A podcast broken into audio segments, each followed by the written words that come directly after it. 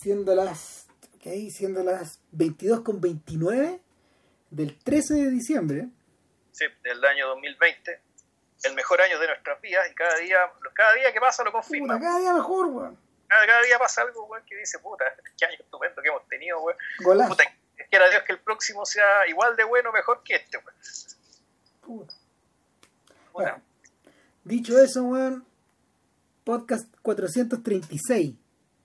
De, sí, de este podcast de películas que no nos avergüenzan, como ya anunciamos la semana pasada, vamos con Forrest Gump. Vamos a mencionar Contacto también, que creo que son como películas hermanas, sí. por razones. Y bueno, en realidad, y lo chiste, el mejor año de nuestras vidas es que, aparte de que se murió Maradona, se murió el Pacho Razabela, que está ahí, gran entrenador y gran persona. Así, y para colmo se muere ya John Le Carré. O sea, se muere Pablo Rossi, además, ídolo sí. futbolero, generación completa de cabros chicos que eh, se, se, bautizaron en el fútbol viendo el Mundial del 82. Yo soy de, de, esa generación también, aunque quiero decir que Pablo Rossi no, fue, no alcanzó a ser mi ídolo, yo era muy chico todavía para entender tanto la cosa. Ya, no, yo, yo lo di un poco en esa época porque yo hinchaba por los alemanes. Ya, wow. De esa, de esa era, de esa era. Siempre atornillando al revés, weón. Pero bueno. Claro. Ah, no, en esa época, claro, lo mío era anglofilia dura. Entonces yo también echaba por Inglaterra, que no llegó a semifinales, lamentablemente, por un gol. Y tenían buen equipo los buenos en aquel entonces. No, pero igual, igual, Pablo Rossi un monstruo. Que ¿Tú, no te, iba, ¿tú no te imagináis mi felicidad, weón? Esa tarde, weón, de invierno, cuando los franceses perdieron, po, weón. A pesar de que era la selección que mejor jugaba, weón. Puta que jugaba bien. No, fue, Brasil jugaba mejor, pero se andan por ahí. Sí, pero era una delicia verlos jugar, weón. Y verlos cagar también, bueno, en fin, cosas del fútbol. Salud. Y se muere, se muere John Le Carré. Puta, sí. Eh, puta, de, del que, bueno, igual nosotros ya no hicimos cargo de su, de, de ciertas... Partimos. De ciertas líneas de su, de, de, su obra, digamos, que está a partir de dos series. Creo que todavía no hemos hecho un podcast de alguna película sobre. No, no, y... y... Tinker Taylor hablamos del topo, de, de, de, la versión de Alfredson con Gary Oldman, porque ahí haciendo el espejo. Pero claro, ahí, ahí tenemos que decidir eh, cómo, de, de, qué más. Sí, porque ¿Qué más? Es que Le Carré fue particularmente afortunado a la hora de ser adaptado al cine. O sea, tuvo, o, o a la pantalla. No solo, no solo están los Tinker Taylor, que incluso la versión cinematográfica bueno, es robusta, sino que también, por ejemplo, tiene buenas series de televisión paralelas como A Perfect Spy, que es bien antigua, o estas modernas como las que tú has visto, como The Night Manager. Claro, The Night, Night Manager yo vi, y la otra que vi, que mm. era muy buena, es La Chica del Tambor. Claro, Little Drummer Girl. Exacto. Buena, claro. buena, buena con doble B. Y en era buena. En paralelo, en paralelo, claro, este Juan ha sido, sea, sus películas han sido filmadas por gente como Sidney Lumet o Fernando Meirelles que de Constar Gardner, Gardner no es nada mala película, es buena película. Tú hace, poco, tú hace poco viste La Casa Rusa que era digna. Sí, era digna, pero igual está por debajo del... Yo creo que estaba por debajo de, del estándar. Ah. Yo creo que incluso la primera de las películas en la que, en la que participó... Eh, en la que participó Le Carré o David Borwell, digamos, Cornwell, digo, eh, como productor, que fue de la, El Sastre de Panamá, también tiene ripios importantes. Y eso que, porque eso también es una variable bien, bien decisiva, digamos, respecto de la respecto de la calidad y compromiso con que se firman estas cosas. ¿cachai? Es la participación de, de Le Carré y su familia, digamos, ¿cachai? en la producción de las películas. Claro. Entonces, claro, ahí han salido cosas, a ver, pues, al menos, eh, al menos el Sastre de Panamá no salió bien a, a, mi parecer, digamos. El, pero de ahí en adelante, en general, las cosas han salido bastante buenas. O sea, el, creo que, el, si mal no recuerdo, la, eh, de ahí para adelante son todas con, eh, con participación de la carrera. Entonces, la, el Constant Gardner, el dinero Phil, tengo entendido que sí lo es. Así participó la familia, las series que ya mencionamos. Y la otra película que es muy buena es la de El hombre más buscado. Most Wanted Man es muy buena. Muy buena. Bueno, muy estuve mirando una entrevista que le hicieron eh, para un programa que se llama algo así como Sunday Morning at CBS, que es del año pasado, cuando salió Agent Running in the Field, la que hasta ahora es la última novela. Da siempre la sensación de que el viejo tiene más guardado, obvio, me da, me da toda la impresión. Y y ahí se anunciaba que lo que estaban haciendo con los, con los libros de Le Carré eh, era volver a los, volver hacia atrás. Ya. Entonces seguramente iban a ya deben estar en camino varias varias adaptaciones más. Y, y en seguramente también con control de él, yo creo. Varias aprobadas, bueno, tienen para rato, además que el, el, el mundo del streaming va a ser tengo la sensación de que va a ser particularmente eh, receptivo a la clase de material de, de Cornwell, de, de, de Le Carré. O sea, se, se presta porque... Y creo se presta que, para hacer series de 6, 7 capítulos. Porque lo que discutimos en su momento es que las películas son demasiado sintéticas para la clase de ficción que este tipo hace.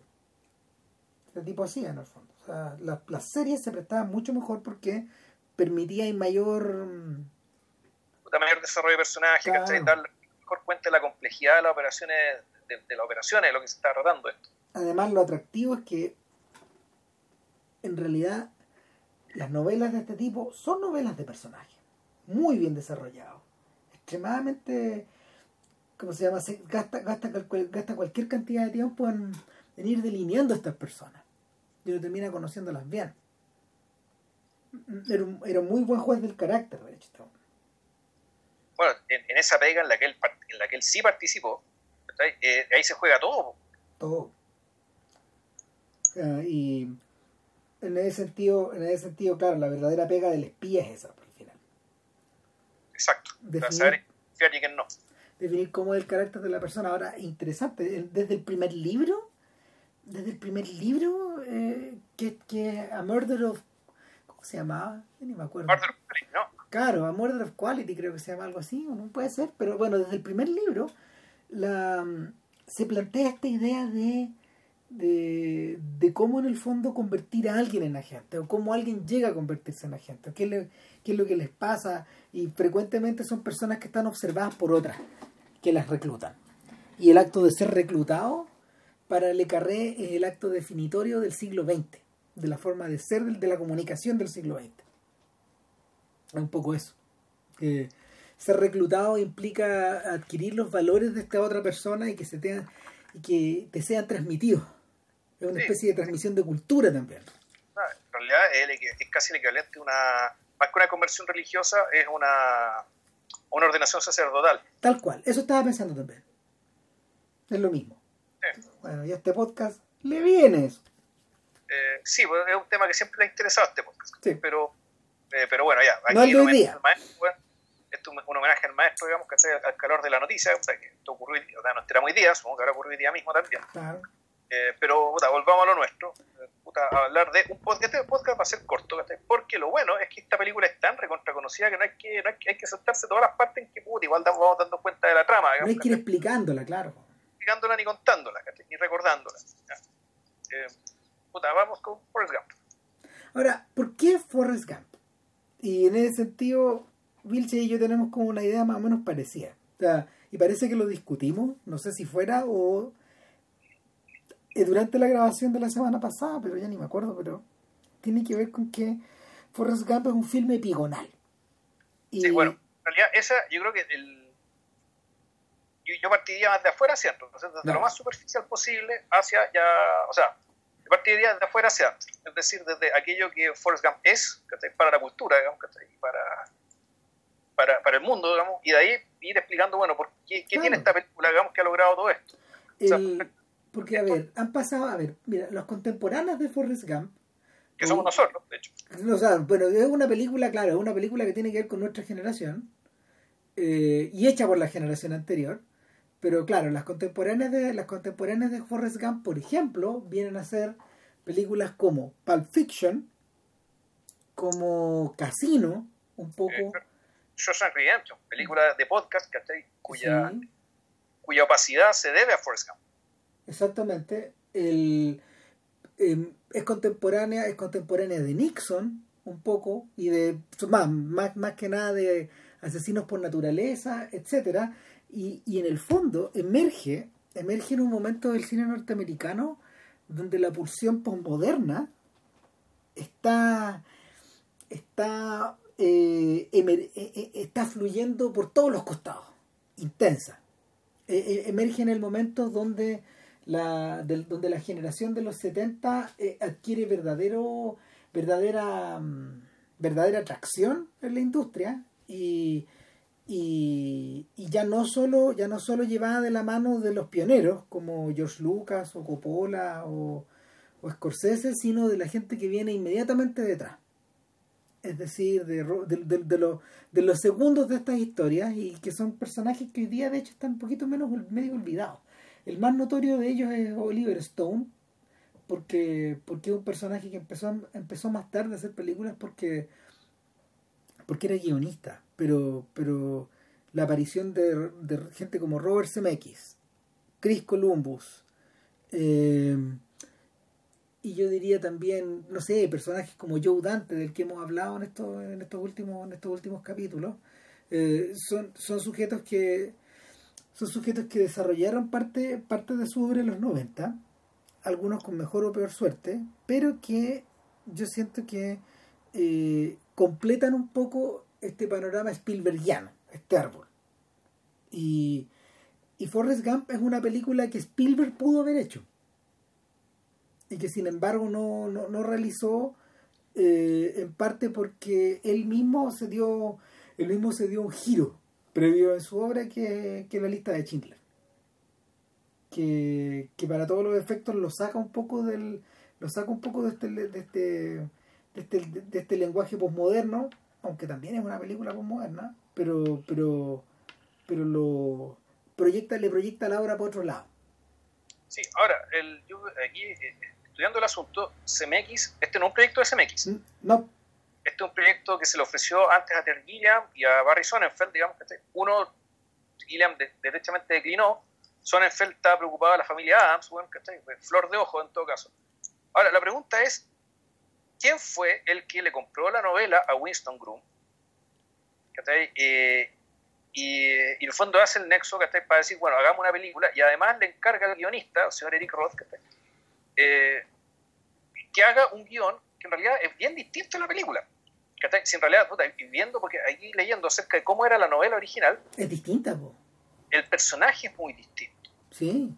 Hay cosas que son, que son comunes, que básicamente este, el transitar esta, puta, uno diría que es una especie de picaresca inversa, ¿cachai? De un personaje especial que va, cuya, cuya trayectoria va de la mano y como paralelo con los grandes hitos de la vida estadounidense desde la década del, del 40 hasta el los 80.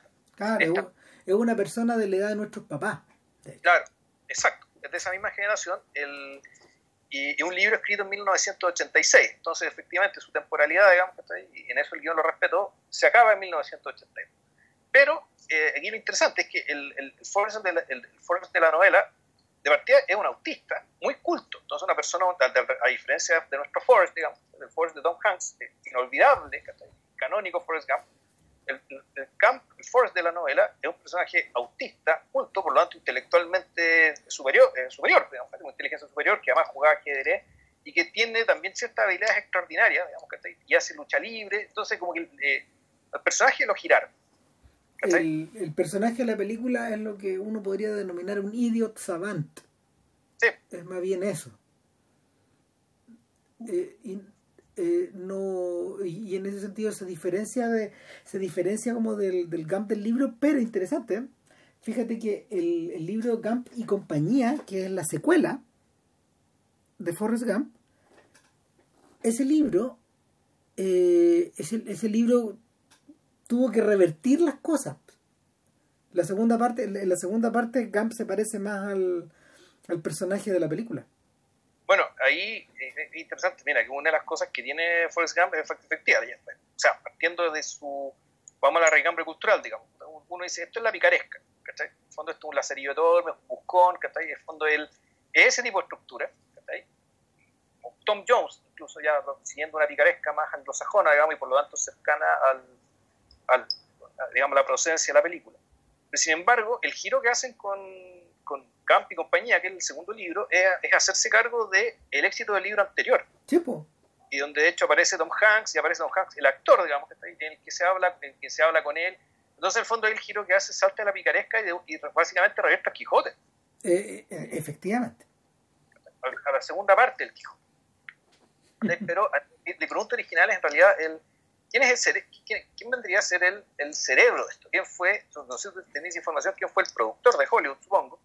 ¿Quién dijo, puta, este libro, o a lo mejor fue el mismo guionista, aquí lo que hay que hacer es cambiar, el, hacer el viraje esta película, hacer el viraje desde este, desde este autista genio, tipo el de, el de Rainman, que tuviera más habilidades sociales y pudiera, digamos, efectivamente llevar una trayectoria vital que fuera un espejo, digamos, de lo que pasaba en Estados Unidos, y toma la decisión de convertir a Forrest Gump, en el fondo, es como la, en una, una fábula sobre cierta forma bien profunda de ser americano, que tiene además un correlato con el personaje femenino, digamos, y que los dos juntos también te dan cuenta de la división radical, digamos, que en ese país ya estaba. Y que ellos, ellos en Estados Unidos sí sabían que esa división existía, y que para nosotros se nos hizo más bien más obvio en la elección del año 2000. Mm. El, a ver, cuando, cuando, mira, cuando uno, cuando uno ve la película, uno piensa, a ver, uno piensa en los libros de Mark Twain, por ejemplo, que son, son libros de que son libros de episodios picarescos, de hecho, algunos, es de estos libros que transcurren en torno al Mississippi, en torno al sur. Eh, y uno piensa también en las películas de Frank Capra, que, que en cierta medida rescatan un poco esa picaresca nacional y la, y la, y la revierten la revierten como una especie de de versión idealizada de, de, un, de un país que eh, de un país que no existe en el fondo. Porque porque el porque el, el mundo el mundo que Robert Riskin el guionista y el, el, la matriz de todas estas historias de todas estas historias que son tan queridas de de, de, de Capra eh, finalmente lo que él crea es un mundo un poco a la medida de la década de Roosevelt. Este mundo este mundo con raíces sociales socialdemócratas un poco así. Y y Forrest Gump es una muy buena transposición de eso a mí me da la sensación a mí me da la sensación de que de que la, la, la, cocina interna la cocina interna tiene que ver un poco con Eric Roth Eric Roth es un Eric Roth es un guionista bien particular en, la ¿cómo se llama? El cine americano de, lo, de, lo, de los 90 y de los 2000. Roth es un personaje... A ver, mira, Roth, Roth, escribió, Roth escribió El Buen Pastor, que es una película que, que, que también funciona, funciona en clave... Es una película que también funciona como en clave epigonal. Es la sumatoria de un montón de otras cosas. Además, si no me equivoco, creo que Roth estuvo por detrás de el guion de, eh, de The Insider. En, esa, en, esa misma era. Sí, a ver, mira, ahí te leo algunos guiones de... Eh, Múnich. Eh, este, sí, Múnich, Ali. Mira. The Insider. Eh, The Bossman, El Buen Pastor, Lucky You. Ah, buena Lucky You, pues esa de Curtis Hanson. Muy buena. Muy buena. Puta, Benjamin Button, película que fue pelada, digamos, en el podcast anterior. Hmm. Y, y, otra película que tampoco me gustó para nada, pues, Extremely Loud and Incredibly Close. Aunque el problema no era tanto el guion, sino que era la falta de carisma del cabro chico. Ya, ya se no la vi. Bueno, Roth tiene, ha tenido en los últimos años tres proyectos importantes. Nace una estrella, el, el repasado de, de, la, de la película de Bradley Cooper. Eh, escribió, reescribió Mank. Ya. En la en la, en la versión que se la conoce actualmente. Y eh, él es el guionista de la nueva película de Scorsese, Killers of the Flower Moon. La, la, que, va, la que se supone que va a ser filmada ahora en febrero, de hecho. Yeah. Ahora que, que, han, que, han, como, que han ido como mejorando la, la logística de la pandemia y todo eso. Entonces, el no, es un tipo de peso, de peso en la industria. Y, y, y, de hecho Forrest Gump viene a ser, yo diría que el primer guion importante en el que estuvo, en el que estuvo sumergido y el que de alguna forma lo lanza a la fama. Eh, a Rod le a Rod como como como vimos ahí eh, Rod de repente tiene de repente tiene como tiene como desvío en torno hacia temas públicos cívicos o que tienen que ver con la historia del país etcétera.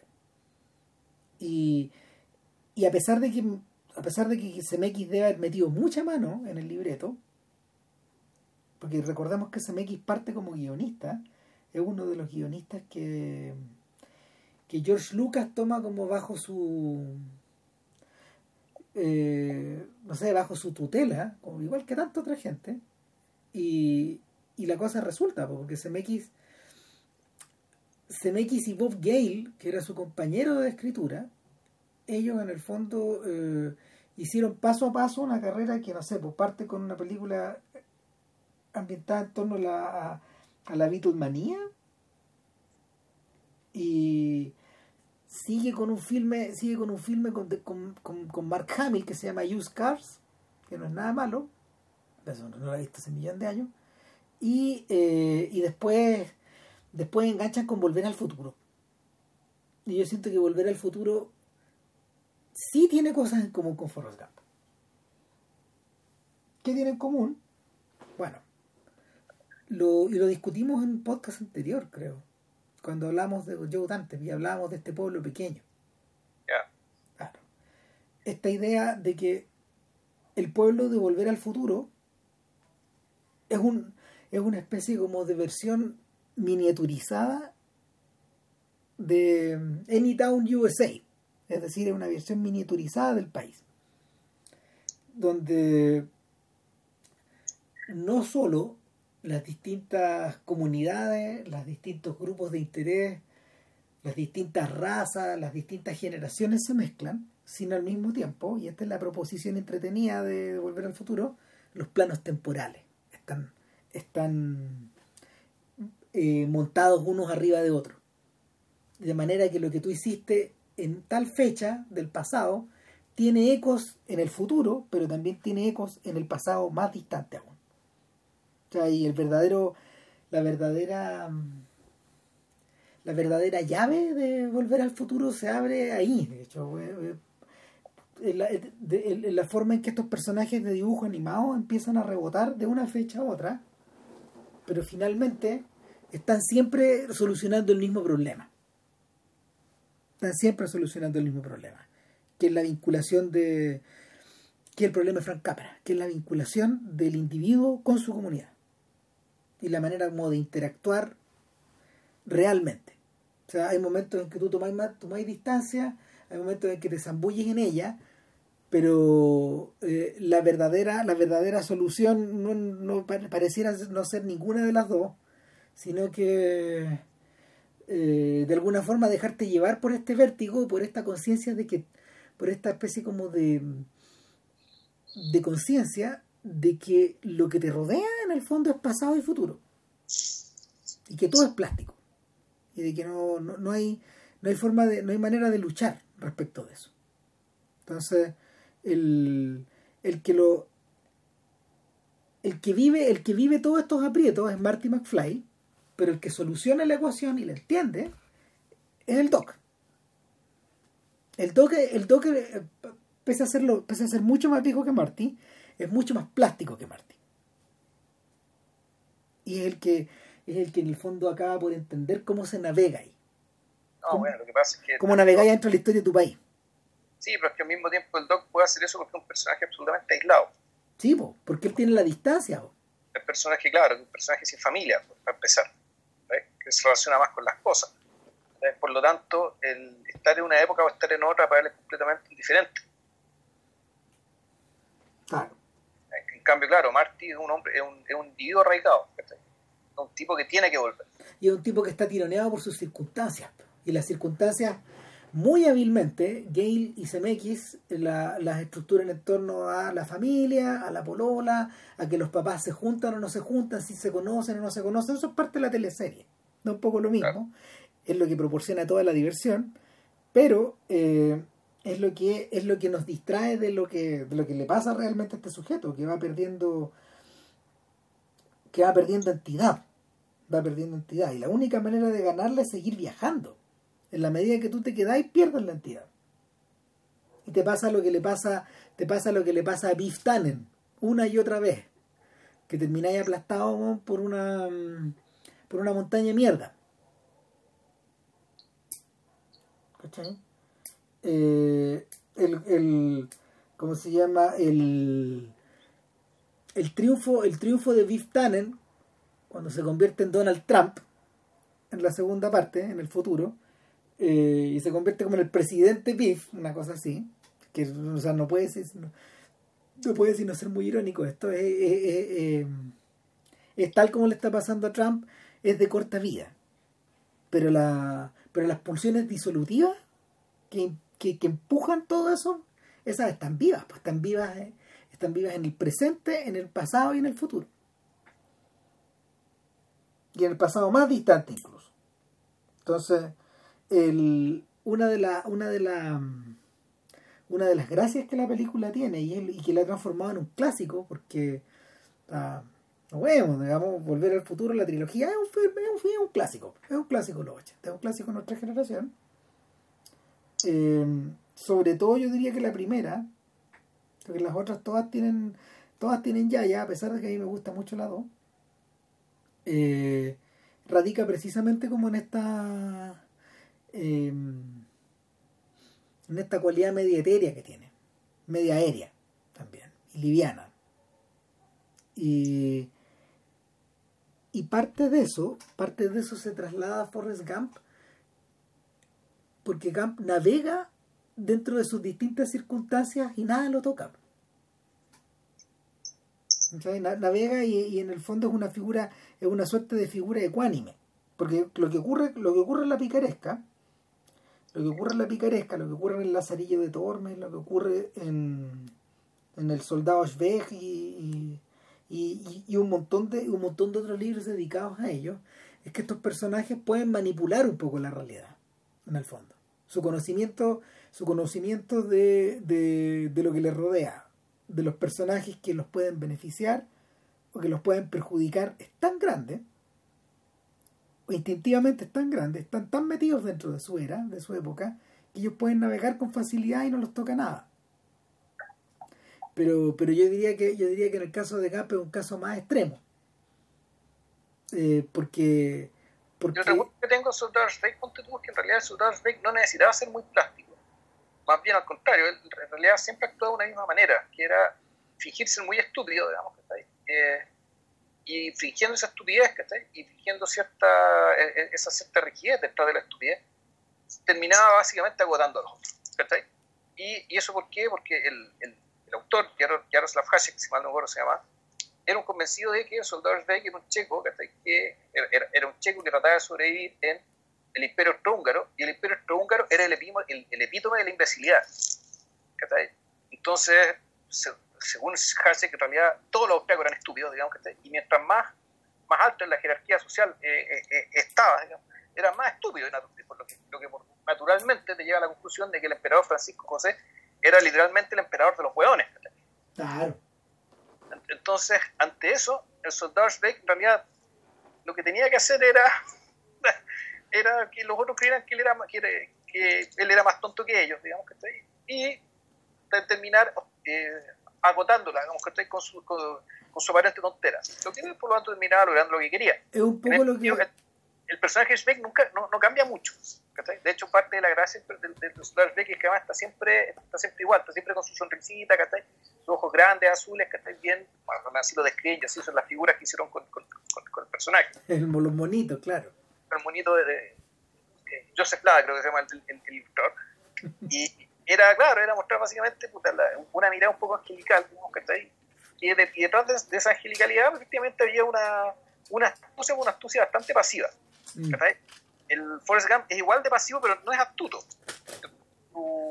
ahí, claro, ahí, lo que termina operando en él es básicamente la, son los diez mandamientos, o mejor dicho, la traducción que su madre le, le, le, le, dio a Forrest Gump de los diez mandamientos, de la regla de oro, o de cualquier síntesis de regla ética, digamos, que te permite ser decente en el mundo. Entonces, ahora, ¿eso por qué funciona? Funciona porque, aquí hay, otro, aquí hay otro elemento de la película que, me parece, que no sé si está en el libro o no, es que en el fondo Estados Unidos te lo muestran casi como si fuera un paraíso. ¿Ya? Un paraíso físicamente hablando, digamos. Que o sea, de hecho, es re interesante, es re interesante el, los espacios que tú ves en la película. Sí, pues, eso iba. ¿Por qué lo filman así? Claro, porque lo filman como si estuviéramos mirando un número especial de la atalaya, digamos. Claro, o, postales, derechamente postales. Y hay momentos que esto se hace explícito, en el momento en que eh, Forrest Gump le, dice a Jenny, ¿dónde he estado yo todo este tiempo? Puta, estuve en un lugar en que el desierto se juntaba con el cielo. Estuve en un lago que era tan transparente, la agua estaba tan limpia que parecía que había dos cielos. Y bueno, cuando está en Vietnam, y eso, ojo, también hay una escena, eh, también se refiere a Vietnam, una noche en que salían las estrellas, y claro, está en Vietnam. Esto no se aplica solamente a Estados Unidos, sino que en realidad eh, uno podría decir que la belleza está en la mirada de Forrest. Exactamente. Forrest es su mirada, digamos, que es lo que hace que las cosas sean así. Pero yo creo también que es necesario que el, eh, atribuirle a este país, y incluso a Vietnam también, porque en realidad Forrest Gump siempre convivió con puros estadounidenses en Vietnam, por lo tanto, él nunca salió a Estados Unidos en realidad. Ya. Eh, entonces, ¿qué pasa? el, pasa que el Estados Unidos está conformado de una manera tal que personajes como Forrest Gump creíblemente pueden triunfar, tener éxito y prosperar dentro de esta ficción. Claro, eh, eh, y eso nos lleva de vuelta eso nos lleva de vuelta a observar la otra cara de esta de este paraíso que es desde el jardín de Jerzy Kosinski. Yo creo que Grum escribió el libro pensando en responderle a Kosinski. Por un lado, y por otro lado, en explorar eh, en explorar eh, lo que había, el camino que había abierto mm, John Steinbeck en Of Mice and Men Of Mice and Men es la historia eh, de, dos personas que andan en el camino y uno de ellos es un idiot savant. Y, es un sujeto de enormes dimensiones, igual que Forrest Gump en el libro, y es un tipo que em, posee mucha fuerza, pero el intelecto de un niño. El, ese, eh, a ver, ese tipo humano, de hecho, vuelve a aparecer en The Green Mile, en la novela de en la novela de, eh, de Stephen King. Stephen King, claro, y la película de Darabont. Claro, pero en la película de Darabont está, la película de Darabont ese personaje está desarrollado también de otra forma, pero, pero, pero evoca un poco lo mismo. Y el, y el propio Groom dijo que él había pensado eh, en, en John Goodman cuando escribió Forrest Gump. En un actor como él. Ese es el físico de Forrest Gump del joven John Goodman. Entonces, el ¿cómo se llama? La, la, impresión, la impresión que da es que son personajes, son, son personajes, son personajes inocentes, un poco como Chansey Gardiner, el protagonista de Desde el Jardín, con la diferencia de que eh, Chansey se movía en un, se movía en un mundo de serpientes. Porque va a parar, va a parar a la boca el lobo, va a parar a Washington. Washington. Ah, o sea, él siempre vivió en Washington. Claro, pero, pero va a parar ahora, van a los... Pero ya, no, ya no están estos barrios que están como lateralizados, sino que está en el corazón de... Llega, llega a la Casa Blanca en el fondo. Literalmente. Eh, el, la diferencia la diferencia la diferencia que tiene el personaje de Gardiner en ese sentido con, con el personaje de Camp es que, es que la, tanto la novela como la película de Kosinski, eh, perdón, tanto la novela de Kosinski como la película de Alashvi son intensamente satíricas. Son una sátira. Son una sátira y una sátira negra, de hecho. O sea, Kosinski, Kosinski era un escritor. Kosinski era un escritor que trabajaba en el grotesco. Entonces, de ahí, de ahí emana la, de ahí emana esta, esto que parece una parábola en el fondo, que parece la parábola de un santo, de una, de una, parece una parábola de una vida ilustre, pero, pero, que, pero que finalmente adquiere ribetes diabólicos hacia el final. Y el, en el caso, en el caso de Gamp, en el caso de Gamp, a mí lo que me, a mí lo que me trae de, de, la, de la historia misma eh, parte, por parte por el setting. La película comienza cuando una cuando una mm, con un plano muy abierto del cielo cuando una, una pluma de ave va flotando por de, la ala de un ave va flotando por el cielo dejándose llevar por el viento en un complicado movimiento de cámara. Esa pluma de hecho es recreada digitalmente de los, de los buenos efectos del CGI del CGI original de la, de la primera generación o la segunda generación del CGI y, y se posa se posa a los pies de una persona y uno ve unas zapatillas Nike de los 80 muy gastadas, terriblemente gastadas. Y, la cámara sube y está el rostro de, Tom Hanks encarnado como Forrest Gump con la mirada perdida, que es una mirada a la que va a revertir permanentemente. Es una mirada de una persona que no está aquí. No, y hay algo con más allá de la mirada, tiene que ver cómo están conformados sus ojos. Claro. Más bien pequeños, eh, que aparentemente no muy expresivos. No, tan, fi, tan fijos. Eh, y lo que hay por detrás de él es una de las tantas plazas que hay en Savannah, Georgia. Savannah, Georgia es un lugar particular. Eh, durante mucho tiempo, durante mucho tiempo se usaba como set de películas y de hartas películas importantes porque Savannah no fue bombardeada. Entonces hay muchas secciones de Savannah que eh, que sobrevivieron tal cual la, la guerra civil y no tuvieron que reconstruirse nunca. Para estos efectos, Sabana vendría a ser como la Praga de Estados Unidos o del sur. Del sur, claro. Y, y, es una ciudad a la que frecuentemente, a la que frecuentemente eh, retornan los equipos de los equipos de, de Hollywood porque, bueno, Georgia tiene un acuerdo de, eh, de mm, exención tributaria muy grande para los equipos de filmación, pero al mismo tiempo porque aparentemente es un pueblo muy chico y muy bonito y muy lindo. Como ahí en, ese pueblo, eh, de hecho, donde está ambientado Medianoche en el Jardín del Bien y del Mal. Película con mucho sentimiento. exactamente, pero fíjate que buenísimo libro. Y, y en el libro, el libro hace lo que la película no hace que es describir muy bien a la ciudad y explicar por qué se filman películas, por qué vivía ahí Johnny Mercer, en fin, muchas, muchas cosas. Pero, pero el... Para todos los efectos, Savannah vendría a ser como eh, una suerte de corazón emocional de un sur que permanece intocado todavía. Y de un sur que no fue mancillado y y de un sur de un sur que en cierta forma continúa siendo y esto es curioso el corazón el corazón emocional de la nación.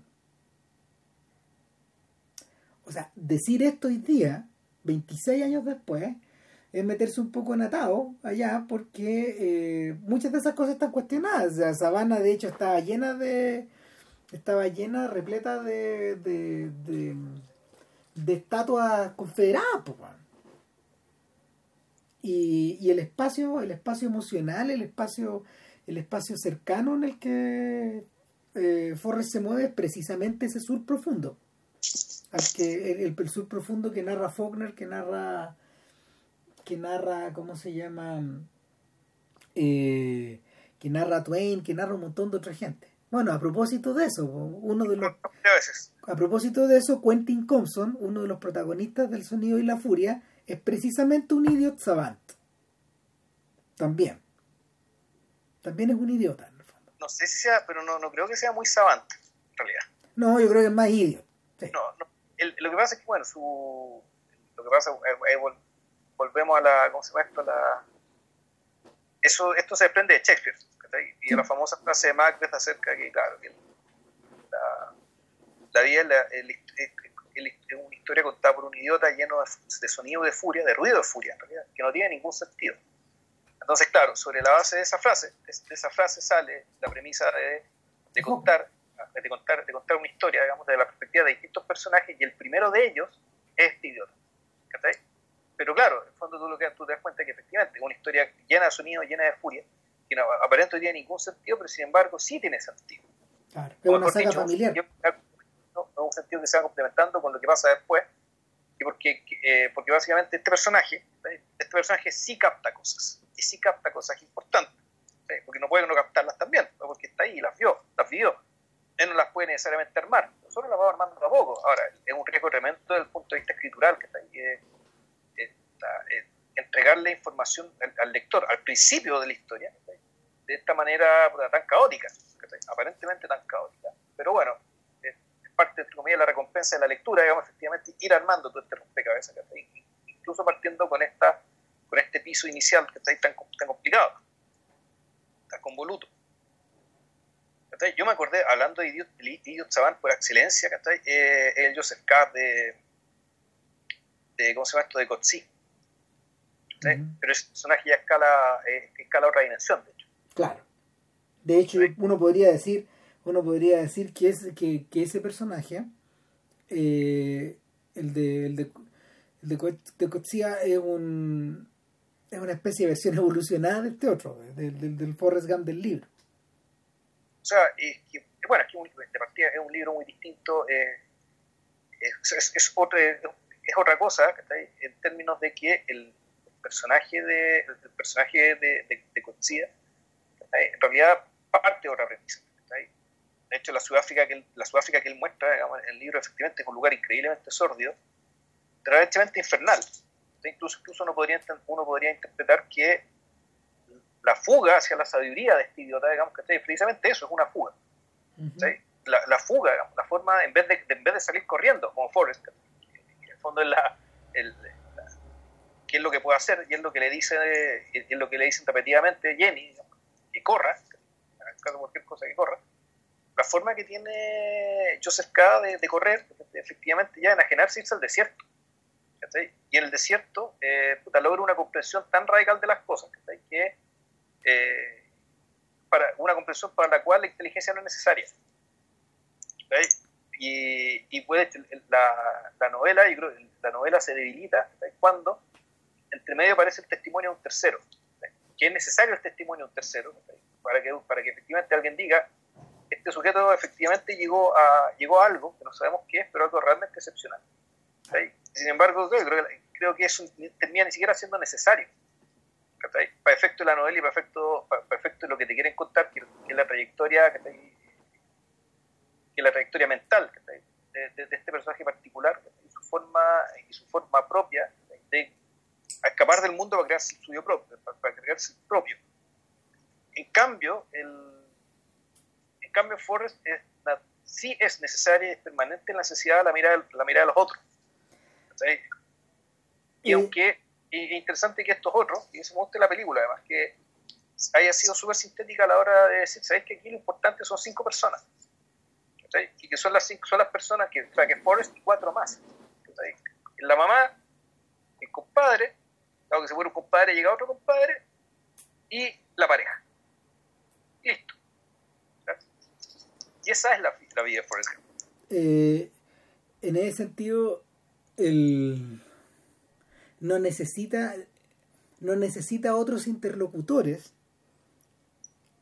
que, que, sean más que las personas que están escuchando su historia en la parada del bus. Claro. De alguna forma, Forrest Gump nunca sale de la parada del bus, siempre está ahí. Toda la historia transcurre ahí.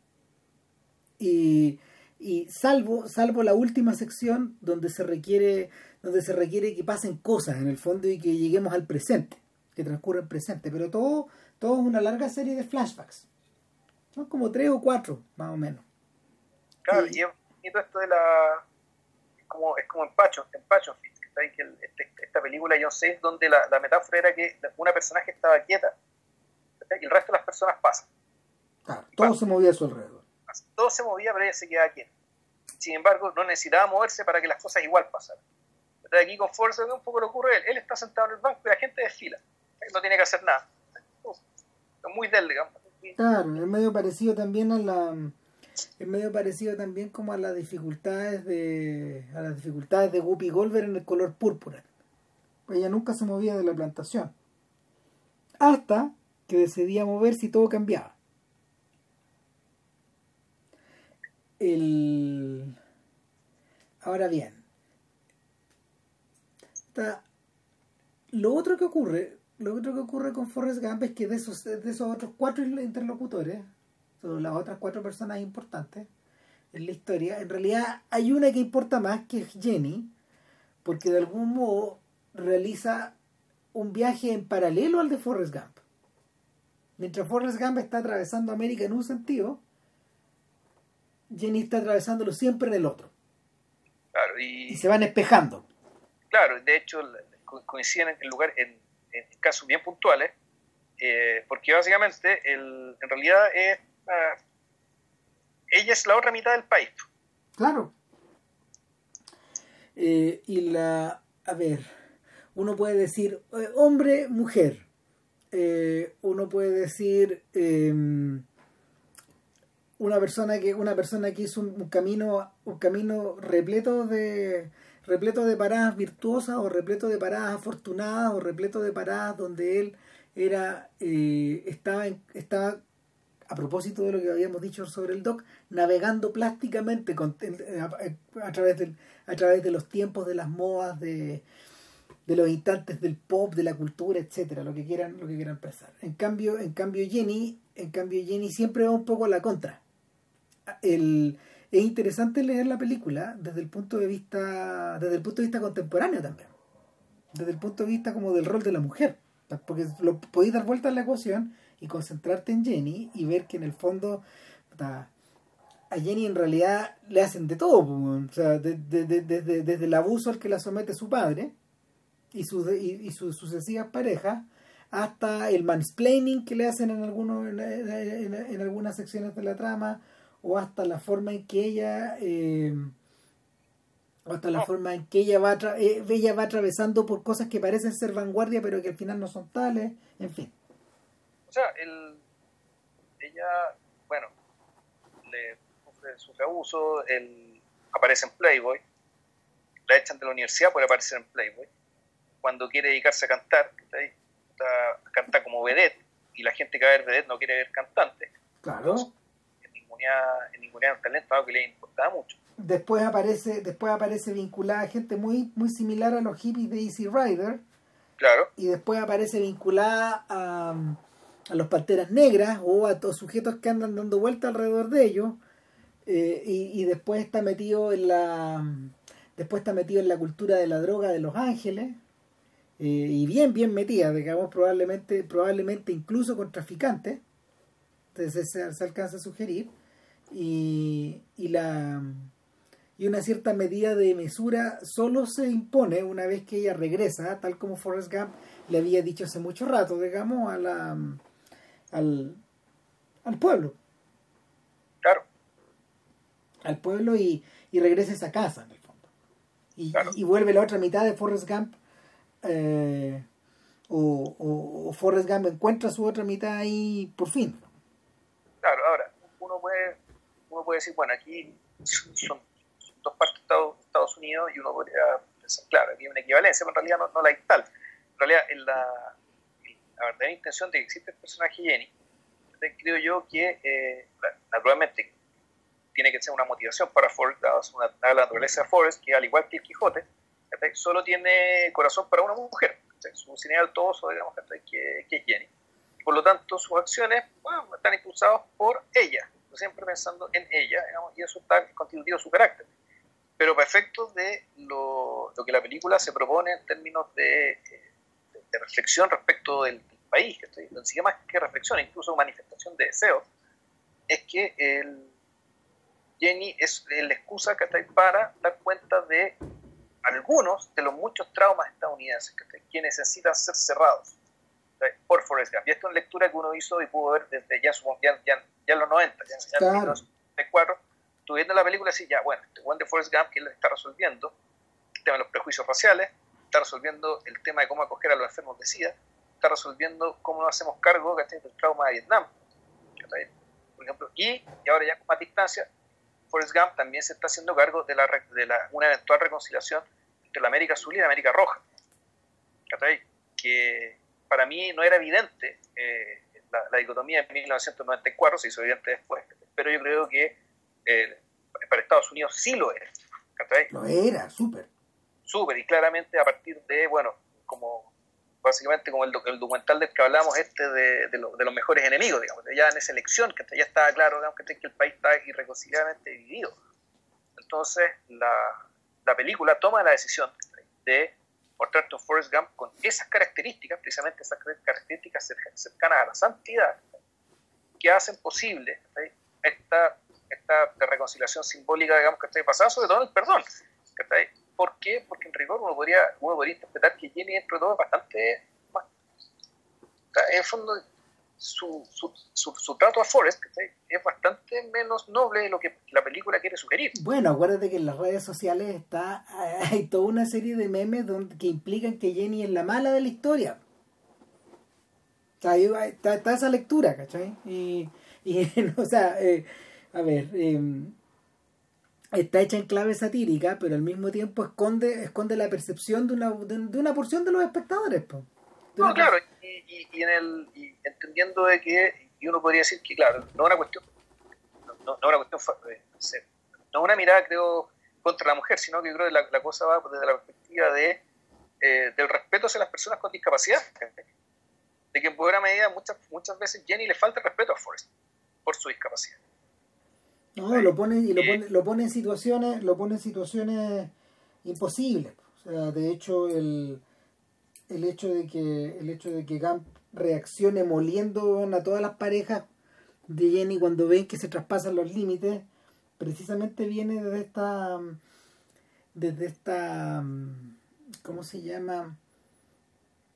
desde este rol desde este rol semi paternal que ella asume para, para, para ciertos efectos para ciertos efectos Forrest viene a representar la figura paterna de la que ella está huyendo también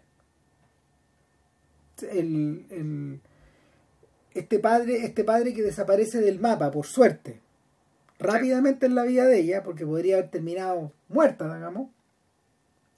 Eh, y, cuando ella comienza a vivir en la casa de la abuela, eh, en el fondo, tal como le dice el taxista en algún momento, el taxista que, que, la, va, la va a recibir después de la noche en que ella se acuesta por fin con Forrest Gump. ¿Y usted de qué está huyendo? Le dice a ella. ¿De qué está huyendo usted? Y claro, uno, uno puede pensar que eh, esta enorme casa sureña, esta propiedad donde la mansedumbre y donde la tranquilidad y el tiempo eh, parecen, o sea, donde la, donde la mansedumbre es total y el tiempo parece anularse, precisamente representa la, la clase como de la clase como de atracción y reposo que Jenny solo puede repudiar de hecho, efectivamente, ella dice, no estoy arrancando de nada, pero sí está arrancando, está arrancando el aburrimiento. El aburrimiento que le da pues, efectivamente esta casa sureña y el aburrimiento que ella cree que va a tener por el hecho de vivir con una pareja que está intelectualmente inferior. Pues, Claro, de estas características. Pero, pero yo sigo insistiendo, hay, hay, algo que, esta cosa como protectora de Forrest Gump, también Gump viene a encarnar al padre, Juan. No, y, también, y ojo, que también va para el otro lado. Es decir, Jenny y la mamá y la, y la mamá nunca se topan. Nunca están en una misma escena juntas. Nunca están en la misma escena juntas. Por lo tanto, en el fondo, Forrest Gump, en cierto sentido, siempre está protegido también. Y si no, en el pensamiento. Pero en realidad estas dos personajes nunca se topan. Por lo tanto, no hay una, no, no, uno no podría asumir que hay una división del trabajo respecto de ellas dos, que respecto a este sujeto. Sino que más bien pareciera una posta. Claro. Y, es una apuesta, es una apuesta que finalmente se le hereda al niño, al hijo de Forrest, Forrest Jr. Exacto. Que, que, eventualmente, mira, hoy día, hoy día cuando estábamos viéndola con la Ale me decía, bueno, lo, lo cuidó la mamá, lo cuidó Jenny, lo cuidó, lo cuidó Búa y lo va a cuidar su hijo. Y de alguna forma también lo cuidó el teniente Dan, en la medida que, que se encontraron y se separaron siempre, hay un arbolito ahí que lo, que lo está observando. Claro, pero al mismo tiempo hay que ser justo. Eh, Forrest también cuida de vuelta. Sí. O sea, ninguno de estos personajes sería lo mismo, incluyendo la madre, sin la presencia de Forrest en sus vidas. O sea, no solo la presencia, sino también el, el cuidado, el preocuparse, el hacerse cargo. Con, bueno, con, su, con, sus limitaciones y con su incomprensión, pero claro, Forrest también es un personaje que se hace cargo de. Claro, el,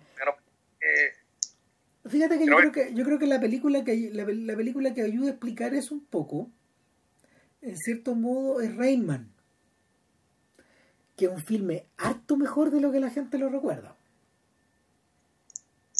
Sea, eh, la medida que uno vuelve a él, porque, bueno, básicamente Rayman, Rayman es la historia de, de un sujeto que tiene que, bueno, que tiene que descubre que tiene un hermano.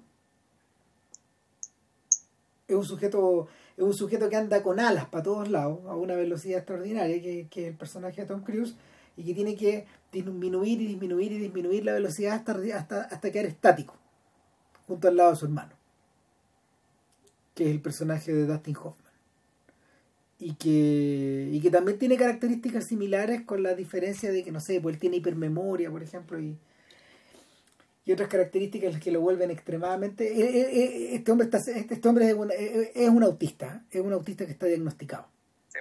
Y es un sujeto que es mayor que él y que proviene que proviene de una de, de, un distinto set de circunstancias de una vida distinta y al mismo tiempo con otro tipo de fragilidades que el hermano tiene que absorber en un periodo extremadamente corto de tiempo mientras van cruzando en auto de Estados Unidos de, rumbo, al, rumbo al oeste, creo. Una vez que lo retira como del hogar en el que, en el que él había vivido. Entonces, el, el, en, en, Rayman, en Rayman lo que tú tienes es una relectura a toda huasca de Of Mice and Men, otra vez. Y... Pero claro, esa es una película que está contada desde el punto de vista de quien cuida, de Cruz. Entonces no... Hasta ahí llegan, la, hasta ahí llegan las comparaciones, porque... porque, porque que más esa película además, bueno, tiene el componente terapéutico, digamos, que respecto al personaje de Cruz. Claro. La cuestión, en el fondo, convertirlo en un hueón decente. O sea, eh, lo, atractivo, lo realmente atractivo de la película es que el, dominio que el dominio que, el actor tiene sobre el papel es tal que no que no te que no te alcanza a huear, digamos, el factor. Y que lo, lo, lo, lo alcanzáis a entender. O sea, es, es una clase maestría de este gallo. el verdadero, el, tipo que se debe haber ganado el Oscar fue él. Claro, bueno, y el punto es que el tema con Forrest Gump es que la, terapia en realidad es para el país completo. Claro, por eso están tirados y por eso yo creo que, claro, y ahí viene la pregunta, bueno, ¿por qué Forrest Gump? ¿Por qué, la, por qué una película de, de, gratificación por excelencia? ¿Por qué dejó la cagada en su época? Bueno, tiene que ver con eso. Tiene que ver eh, con algo que lo hemos, lo hemos mencionado antes, que en el fondo la, la, la autopercepción estadounidense de, ser un país inocente. Y que incluso cuando dejan de serlo, esa inocencia puede ser restituida. es algo que se ha visto una y otra vez en cuánta columna, cuánta declaración, cuánto libro acerca del tema se ha escrito en los últimos cuatro años. Claro. Además. Claro, de que el país se lo están violando. Y que, claro, y que en fondo, claro, que el triunfo de Biden, por lo tanto, es más que, más que una elección, que supuestamente es una restauración de algo muy noble, muy decente y muy bonito que existía y que en algún momento cae ese pichí, un caca, poto, feo, teta, weón, que lo destruyó. ¿Cachai? De la forma de pensar que tiene entre medio, tú, tú, podías tú podías extrapolar eso a cualquier otra institución que sea venerada o venerable. Pues yo estaba pensando ahora mientras hablaba en el Colo Colo. Pues, y la razón por la que ustedes sufren todas las semanas, ya no con los resultados, sino que con la dirigencia, eh, radica precisamente en eso. Pues, en que se están violando la institución. Pues. O sea, es que, bueno, al, es, que es complejo, porque uno puede decir, el, a ver, que uno decía, el, el, tema de los resultados actuales eh, es, una de los, es uno de los ultrajes, que, que un traje deportivo, pero hay otro ultraje pasivo. De hecho, la gente más radical, y no tan radical en realidad, pero uno decía, ya el hecho de que colocó sea una sociedad anónima, ya es un ultraje, que en algún momento tener que terminar. Y claro, se tolera en la medida de que, ya, que el equipo menos juegue decentemente que le dé alegría a la gente y qué sé yo. Entonces, en realidad lo que está ocurriendo es que la promesa, la promesa, del, la promesa capitalista, en el fondo, que está detrás de, la llegada de, de blanco y negro y, de los capitalistas la dirigencia, era precisamente, bueno, está bien, van a dejar de ser lo que eran, pero esto va a ser a cambio de eso, clase económica, ¿cachai? una administración racional, y que naturalmente tiene que reflejarse en el resultado. Entonces, ahora que nos estamos yendo a la B, en el fondo eh, es un poco, no sé, eh, es un espejo de la caída de la promesa ¿cachai? respecto que, que hicieron los capitalistas al pueblo chileno. Cuando dicen, bueno, está bien, van a perder libertad por algunos años, van a perder la certeza algunos años, pero efectivamente su calidad de vida va a mejorar mucho. Eh, y claro, resulta que ahora nos encontramos con que la gente se está emocionando con, con, nada, digamos, entonces en el fondo es el, una, una cosa es el espejo de la otra. Cuando la, son promesas no, no cumplidas desde más o menos las mismas personas, respecto de, dos de, dos instancias distintas, de volúmenes súper distintos, pero ante las cuales la promesa no se cumple. Se te, está yendo el, el micrófono. Vuélvete un poquito para acercarte un poco más. ¿Aló? Ahí sí, ahí sí. Pero, bueno, ahora, es interesante que lo menciones porque el espejo de la corrupción y el espejo de la maldad también se ven en Forrest Gump. A pesar de que el país es retratado como, como una como potencial paraíso, eh, desde el principio, desde el principio la, la película, la película hace referencias van a la a las decisiones que se violan un poco a la, a la, a la nación. y, y, esas son precisamente las... A ver, no sé, yo, yo, yo, pienso incluso en la forma en que Forrest Gump entra al colegio, que, que está tratado en clave de chiste, pero que... que que igual que, que igual dejan evidencia digamos que la que toda la que, que, todas las lecturas a ver que, que toda, que, ver, que todo lo que todo lo que compone esa nación también está abierto a debate está abierto a está abierto a conversación y está abierto a interpretación sobre todo. Sobre todo cuando Forrest Gump explica la cosa aparte de hecho cuando Forrest Gump incluso explica su nombre. No lo que pasa es que me pusieron así por Nathan Bedford Forrest eh, un veterano, de, un, general derrota, veterano derrotado en la guerra de secesión y que un día un día se puso una sábana en la cabeza, o le hizo hoyo, y le puso incluso una sábana a su caballo y salió cabalgando y creó ya algo llamado el Ku Klux Klan. Y eso es con imágenes de... Te alejaste, te alejaste. Claro, esto es con imágenes del nacimiento de una nación, Claro. Claro, entonces es muy divertido porque, bueno, de hecho, X parece decir que desde ese principio parece decir, mira, la historia de Forrest Gump está cruzada también con la del medio audiovisual.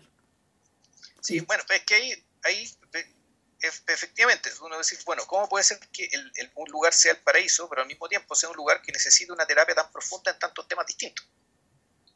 Y, al mismo tiempo donde afuera efectivamente le pasan cosas malas, o está, o está a punto de pasarle cosas malas, o, está en medio de gente que hace el mal. Hay gente en medio pero claro, la película en el fondo, y ahí está el tema, volvemos, la, la, una lectura optimista y paradisíaca del país es que en realidad todas esas cosas malas que le pasan son, son obstáculos, son desafíos. Eh, y, por lo, y, y, ahí, claro, y aquí cuando la película se pone realmente seria, y donde tú decís, bueno, ¿qué mérito tiene, eh, qué, gracia tiene que un personaje como este, un personaje que no cambia, que es siempre el mismo, donde él no se mueve de su, banco, por decirlo así, él no se mueve de sus valores, él no se mueve de su lealtad ni hacia el teniente Dan, ni a su mamá, ni hacia Búa, ni hacia Jenny. Eh, ¿Por qué es interesante un personaje como este? Entonces, bueno, la primera lectura es que, bueno, lo interesante no es él, lo interesante es todo lo que pasa alrededor. Lo que en parte es muy cierto. Pero yo creo que todo esto tiene que ver con la escena, la escena clave de la película, que es cuando eh, Forrest está, en términos discursivos, creo, es cuando Forrest está en la tumba de Jenny. Y empieza a, preguntarse acerca del tema del, destino. Sí. Ah, del eh, destino, en el fondo del, de, la, de la disyuntiva entre el libre albedrío y el sentir que hay un destino para ti.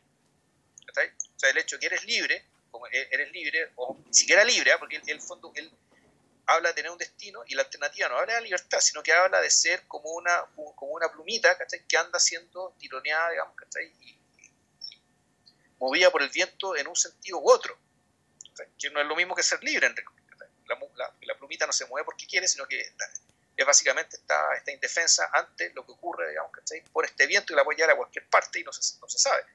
Versus el, el, hecho de que hay un destino para ti.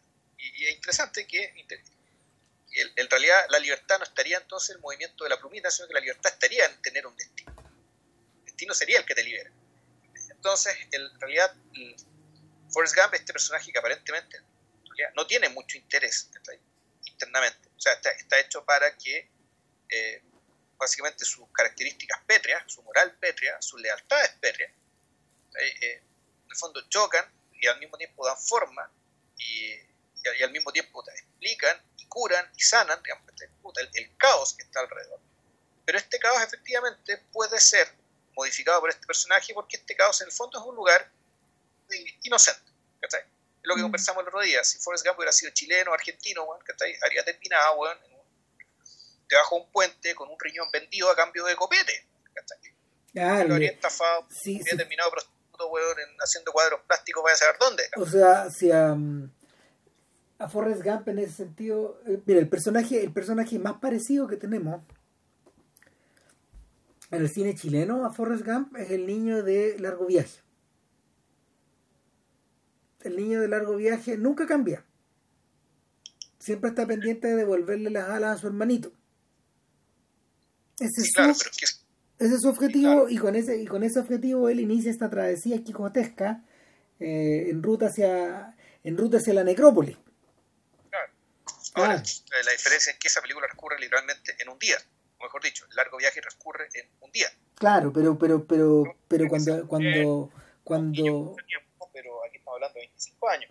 Claro, pero pero pero para estos efectos es un poco lo mismo, porque eh, lo que lo que perseguía Caulen y y su equipo era finalmente poner en contacto a este personaje que no cambiaba con una serie de personajes que cambian todo el tiempo y que se van rotando y van tomando una posta.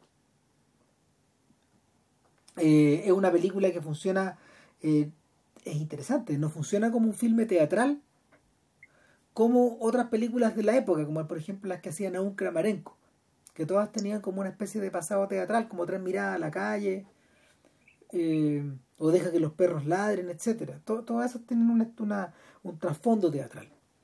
En este caso es bien cinemática esta idea de, de que el niño, de que el niño es una especie como de, de bolita que la mano la arroja y comienza a girar por distintas partes, va, va adaptándose a la forma como de la calle por la que va cayendo. Y, y, y, en ese sentido también que, que, eh, Largo Viaje puede ser leído en clave neorealista o en clave totalmente abstracta. Y, y, por lo mismo, por eso todavía, todavía, no sé, causa impacto en la gente, todavía se siente moderna al lado de, al lado de otros filmes que también vetutos de la misma época. Ahora, eh, el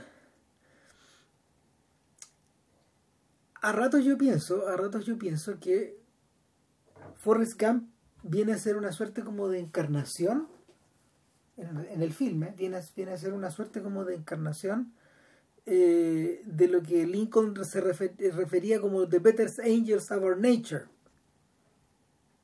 Como los mejores ángeles, este, este, este, este, impulso angélico que está en nuestra naturaleza. Y, y por lo mismo una especie como de ente abstracto también. Frente a la que, que, que, que como en su calidad de ideal abstracto no podría cambiar. Y en el fondo todos los personajes que entran en contacto con él cambiarían. Eh, hay que recordar que el, país es dado a, imponerse a imponerse una suerte como de entidades abstractas o de conceptos abstractos a, a través de los cuales se explica un poco a sí mismo. Hay que pensar, por ejemplo, en el Manifest Destiny, en el destino manifiesto o también hay que pensar eh, eh, en la lógica aislacionista que estos jóvenes aplicaron y que, rompieron después de la Primera Guerra Mundial. Y interesantemente, todos esos, todos esos conceptos se han traducido a la ficción y, se, han resultado encarnados en personajes. Se han quedado encarnados en personajes. O sea, el, el, destino, el destino manifiesto, por ejemplo, puede puede aparecer encarnado eh, en gente como David Crockett, por ejemplo, o eh, en personajes como The Kid, el muchacho de, de mm, Meridiano de Sangre, o personajes, personajes aislacionistas, por ejemplo, que, que rompen esa lógica, el sargento York, del filme de Howard Hawks. Entonces, el, en este caso, en este caso, eh, Gump también podría funcionar un poco en esa misma, en esa misma lógica, como, como una suerte de, entidad abstracta, o sea, de, entidad dramática a la cual se le pone arriba una suerte de concepto abstracto. es que por, eso digo, o sea, él, es eso. Era, creo que uno podría, cuando hablamos de la de Mary Poppins, la figura de la terapeuta mágica, claro, el nombre mágico, pero es un gran terapeuta. Ahora, el, su terapia, digamos, básicamente consiste en, eh, consiste en la restauración, consiste en, volver aquello que se ha olvidado, consiste en volver a los diez mandamientos, o volver a la, a la regla de oro, o volver a, a la lealtad, a la simpleza, aquello que eh, que uno, puede decir también el atractivo está ahí, ¿cachai? El atractivo está en que decirte que la solución siempre ha estado contigo. Siempre la tuviste. Lo que pasa es que la, bueno, la, la llenaste de caca, pues, ¿cachai? Con caca podemos hablar de, del consumo, las cosas, las ideas, ¿cachai? La sobreintelectualización. Voy a atribuirse, voy a atribuirle, digamos, que a la problemas del mundo, digamos, que a un montón de, entre comillas, complejidades, superfluosidades, como diría más fácil que básicamente recubren lo esencial. el, el Forrest Gump, tiene, y ahí, ahí, ahí, lo importante que el personaje tenga este nivel de discapacidad intelectual, ¿no? más que, y, esa discapacidad intelectual no, está puesto como un defecto, sino precisamente como una virtud. ¿Y por qué una virtud? Porque básicamente no lo hace susceptible a la huevonera, a la tontera, a lo que sobra. Aquello a lo cual eh, Jenny, que es un personaje no solo inteligente, sino es muy inteligente. De lo que ella cae redondita. Claro. Que, Jenny, Jenny para estos efectos es igual que Marty McFly. Marty pierde tiempo, Marty pierde tiempo todo el rato siguiendo pistas, pistas falsas, dejándose llevar por su entusiasmo, por su sentido, por su sentido de la de la impresión, de, de ser sorprendido permanentemente. Ahora, eso es lo que también lo convierte en tan buen personaje de un filme de aventura. Sí, por supuesto. Siempre, se está metiendo en forros, pero también siempre está encontrando la solución para los forros. Claro, es como papelucho para esos efectos.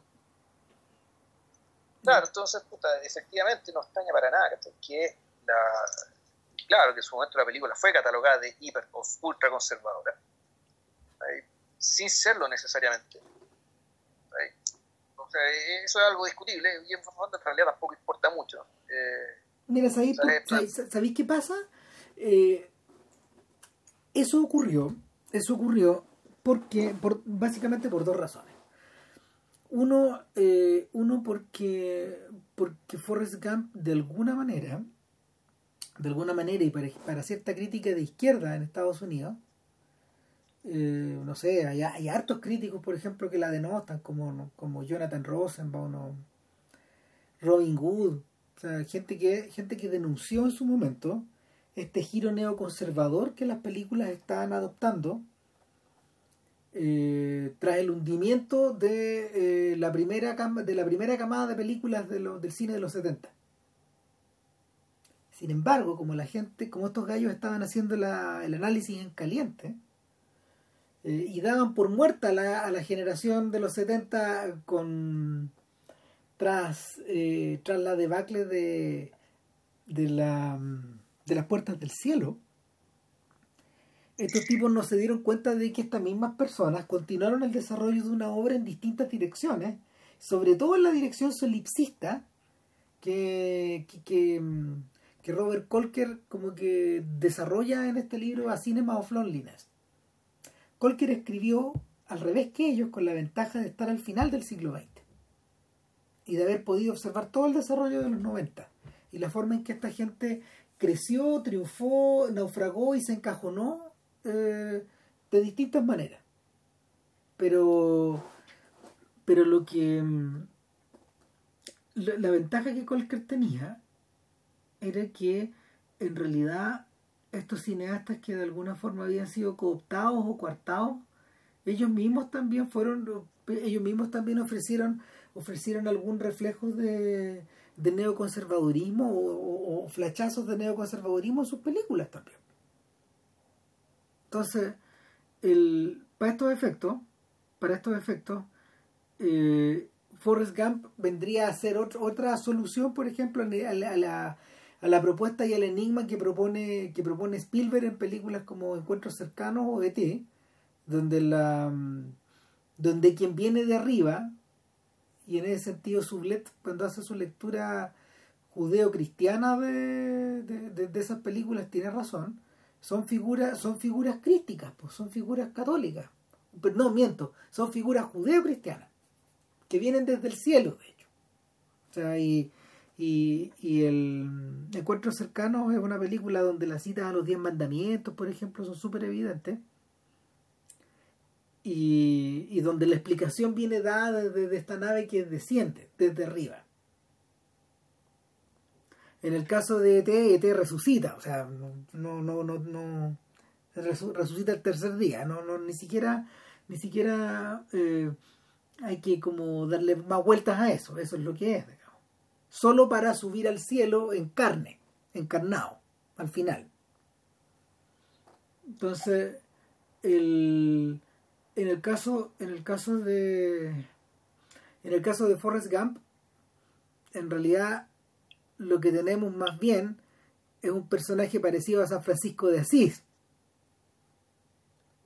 Más que estas figuras como, más que estas figuras como salidas como del Pentateuco o de los Evangelios.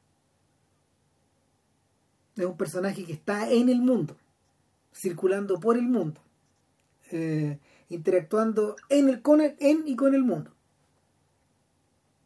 Y modificando las conductas a su alrededor.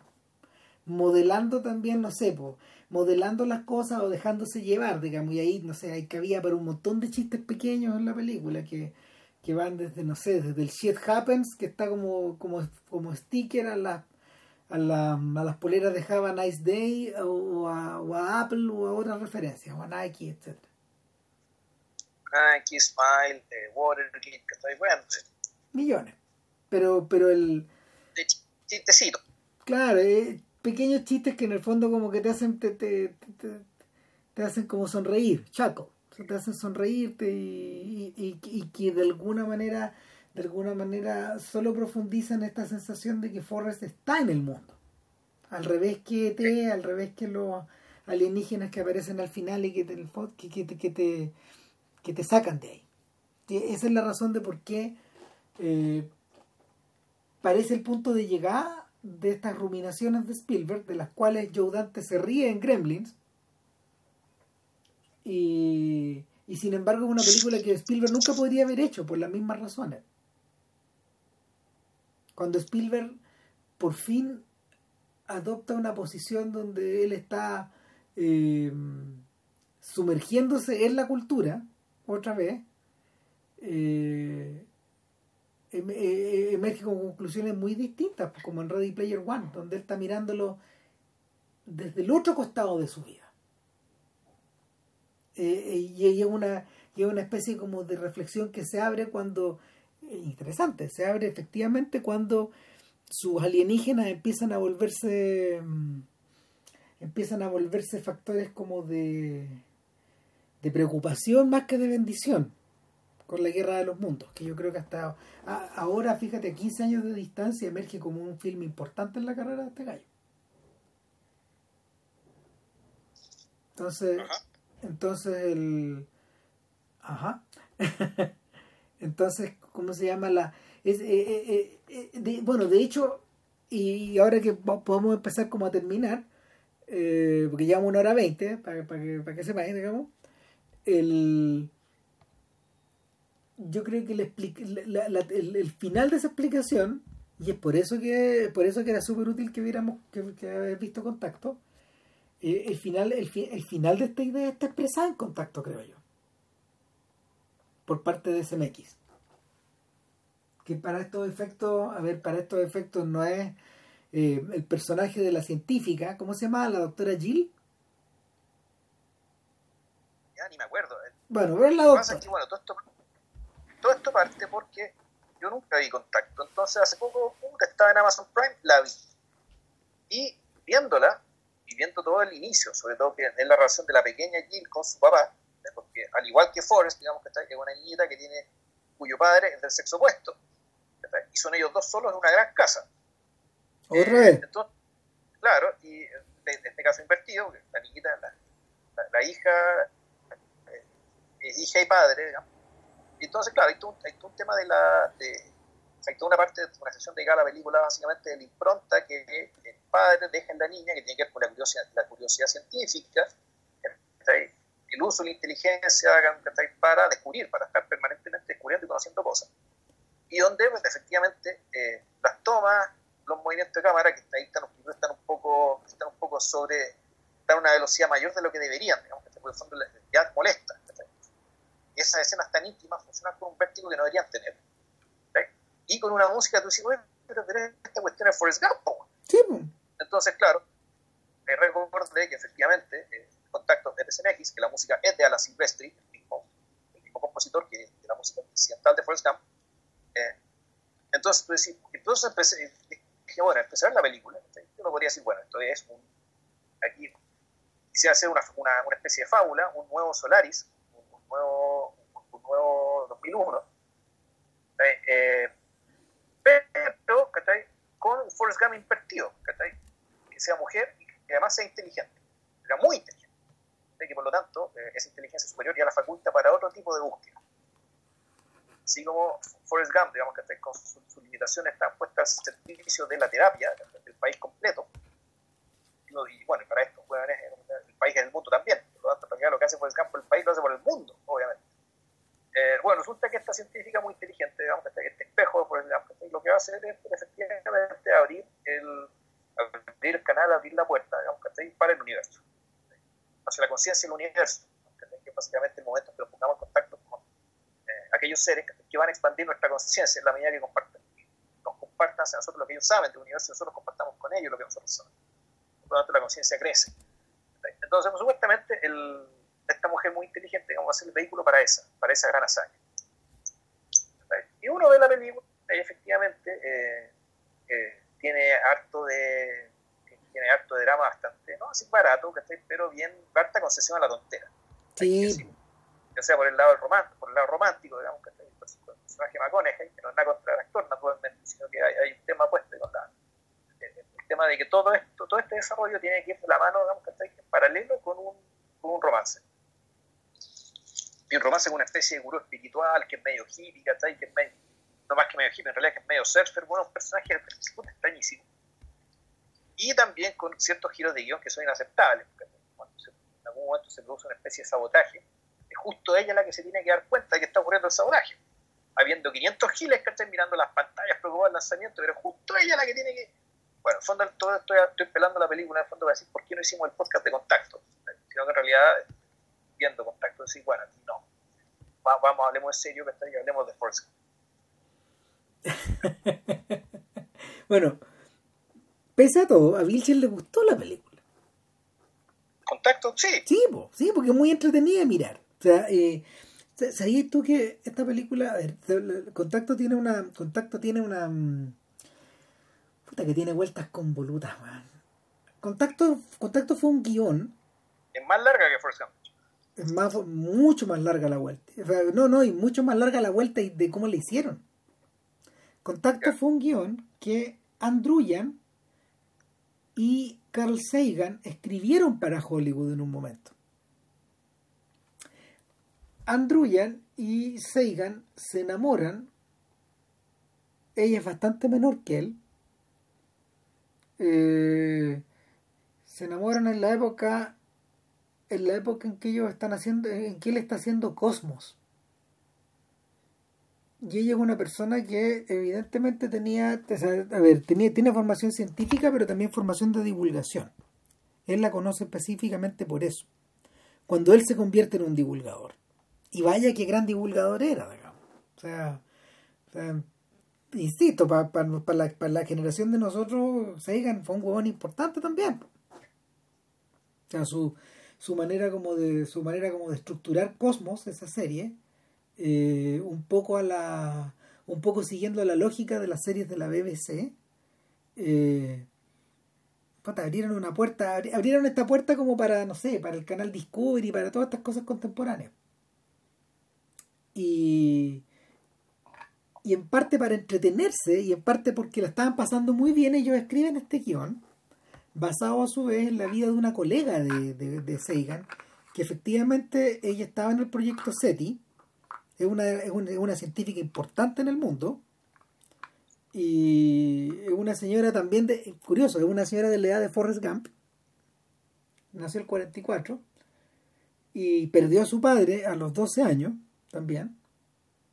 Hay muchos, hay muchos elementos en que en que estos están relacionados, pero ellos, ellos al mismo tiempo, fascinados con esta idea de escribir una novela al estilo de Asimov, eh, inventan, un, inventan un tercer acto en la vida de esta, de esta, de esta científica que tiene que ver efectivamente con la, con la exploración espacial, con la exploración de las señales del espacio. Una de las cosas buenas del proyecto SETI es que finalmente eh, el tremendo trabajo que esta gente ha desarrollado ha ayudado a mapear el espacio. Sin ellos, tal vez el mapeo del espacio habría ido más lento, por ejemplo. Entonces, efectivamente, no sé, han estado escuchando durante 40 años, 50 años, el cielo, pero, y, sin mucha suerte, pero eh, ellos han ayudado a construir el mapa al final. Que, que probablemente ese sea su legado. Y, y el guion queda sobre la mesa de Peter Goober, y que, por entonces era que por entonces era un ejecutivo en, Warner y cuando Goober se va de la empresa después de ser Batman a finales de los 80 después de un montón de intentos de hacer la película eh, él trata de llevarse el proyecto porque, porque sabe que sabe, sabe que sabe que la va es buena, pero entre medio Druyan y Sagan se habían aburrido de esperar y lo habían convertido en una novela, efectivamente. Y le dieron forma de bestseller al final. Y por eso debe tener estos componentes curiosos que tú encontráis y, y este, este personaje este personaje de McConaughey que yo creo que está puesto ahí encima, pero que me gustaría leerme el libro porque me da la sensación de que ese personaje en el libro debe ser bien interesante este, estas especies como de Erich von Daniken, en el fondo, estos, estos tipos con formación científica, pero al mismo tiempo gurús de algo, medios creyentes. Pero además la misma McConaughey, esa es la cuestión que ya no te creí. No, claro, pero no, no debía haber sido este gallo, debía haber sido un sujeto, no sé, pero pero el, el, problema es que ahí lo, el problema es que la pinta lo, lo la, la, pinta lo hace cagar, digamos, no, no, no, no, no, no calza. Pero yo estaba pensando en este weón que escribió Homo Deus ahora, por. Esta clase, weón, igual cuánto, igual cuánto, Harari, no sé qué. Claro. esa, esa clase, weón, es este tipo. Y. O sea, el personaje, esos personajes son eminentemente interesantes, son choros, de hecho. Son raros también, son freaks. Y, y claro, lo que traiciona, lo que traiciona a. Lo que traiciona finalmente a contacto es una lógica, es una lógica de, de producto tipo bestseller de aeropuerto que varios proyectos de la Warner tienen en esos años. Hay proyectos de Sean Connery que tienen esa lógica. O por ejemplo estas películas donde Clint Eastwood es como un ladrón elegante, ¿te acordáis? Absolute Power. Sí, por absoluto, sí. sí claro, que, que todas las escenas que funcionan en Absolute Power tienen que ver con la relación del padre y de la hija. Todo lo que no funciona es lo que parece bestseller.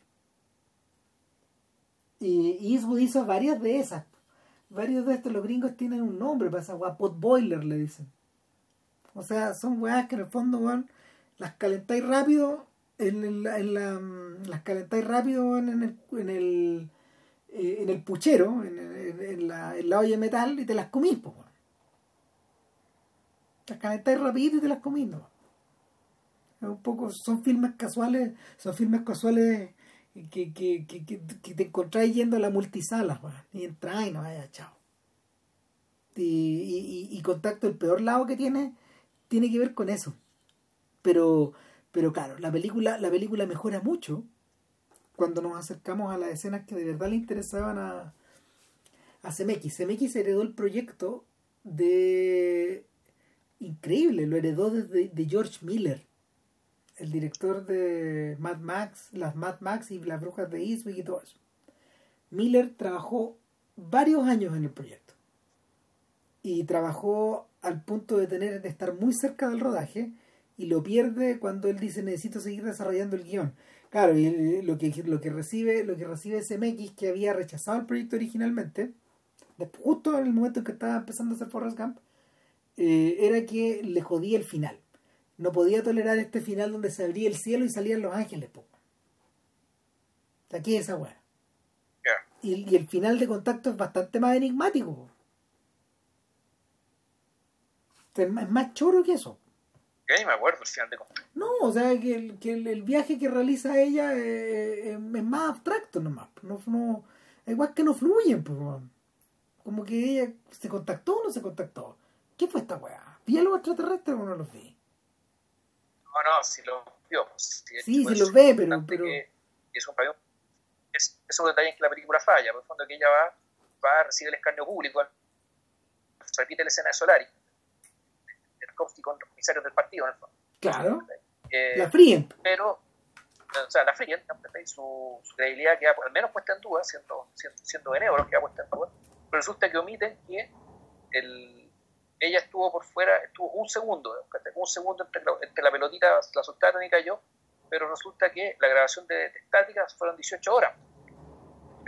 Y, ese, y esa información no fue parte de la evidencia puesta a la hora en, el juzgado.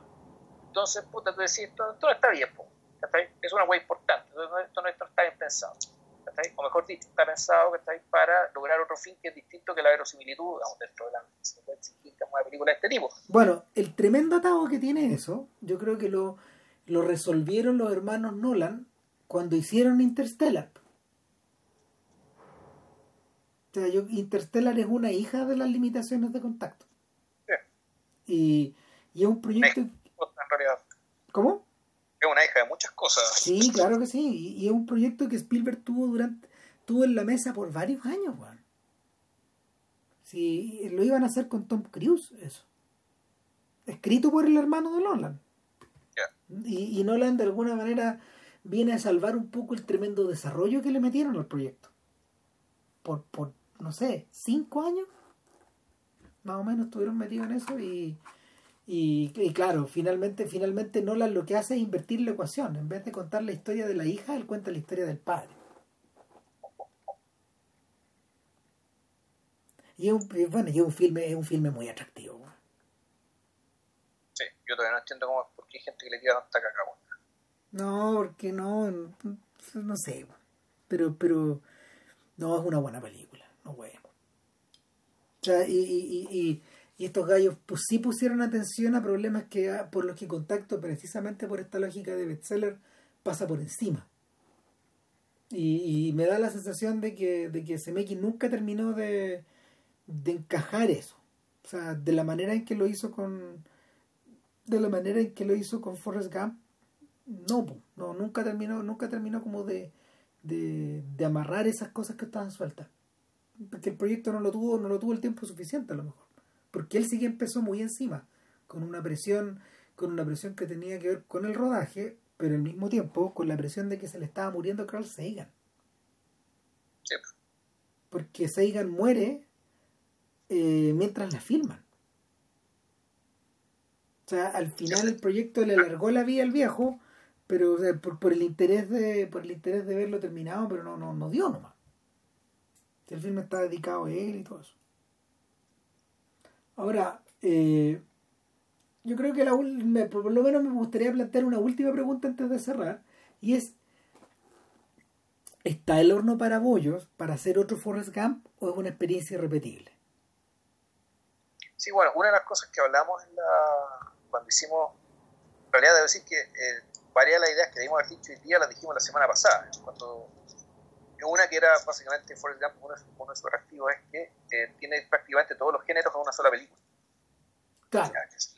La, misma rama te permite, digamos, que navegar, navegar por la historia del cine y, no sé, bueno, en realidad, dado que o sea, navegáis por varias historias, pues navegáis por la historia del cine, de la política, de la sociedad, de la música, etcétera. Y en realidad eso es obvio si tú pensás que esta es una película, si esta, una, si esta es una película terapéutica de los grandes traumas estadounidenses, también una, una, por lo tanto, bueno, cómo, lo, cómo, cómo, cómo hace la terapia, digamos, que con la misma, de la misma forma que estos traumas se han expresado cinemáticamente. Es decir, dado que esos traumas han tenido, una, una han tenido un reflejo, digamos, han sido contados y, eh, explicitados en cine, bueno, y, y, bueno, y los géneros se han, muchos géneros se han prestado para ello, bueno, básicamente esta película lo que hace es eso. La forma de, de lidiar con estos traumas, que está respondiendo desde el cine a la manifestación que, estas, que, que estos traumas han tenido en el cine. Entonces, por eso es que en fondo de la película aparecen muchas películas a la vez. Exacto, por eso, por, ejemplo, por eso, por ejemplo, eh, contiene, contiene el género de Vietnam, contiene el género de, películas sureñas, contiene el género de contiene el género de los filmes neo hippies, contiene el cine de los 70, etcétera, etcétera, y podéis seguir. Podéis seguir, y, y, contiene, no, también contiene la esta historia, contiene el náufrago, por ejemplo. También, también está ahí adentro. O sea, cuando, cuando tú ves, cuando tú ves correr a Forrest Gump, yo dije, chuta, se está transformando en este weón. De antes. Claro, se está de antes, fondo, lo que el náufrago fue, fondo, el náufrago uno podría entenderla como una película también salía en parte de Forrest En, el fondo este, el, tema de la lo que tiene que ver con la soledad radical.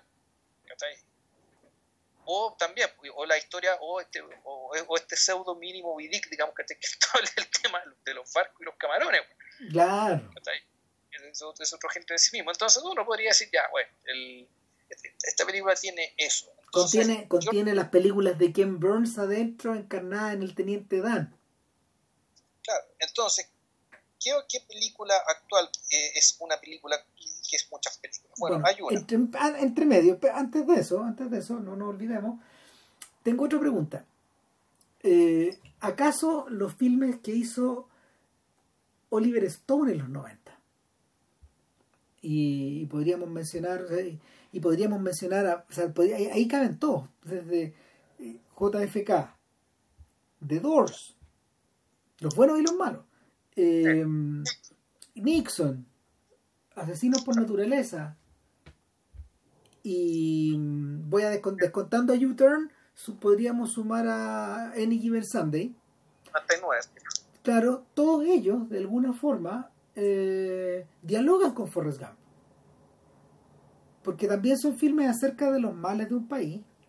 Son acerca como de, de interacciones de personajes que representan distintos estratos de la sociedad. Eh, intentan una reinterpretación de la historia. Están repletos de música de la era.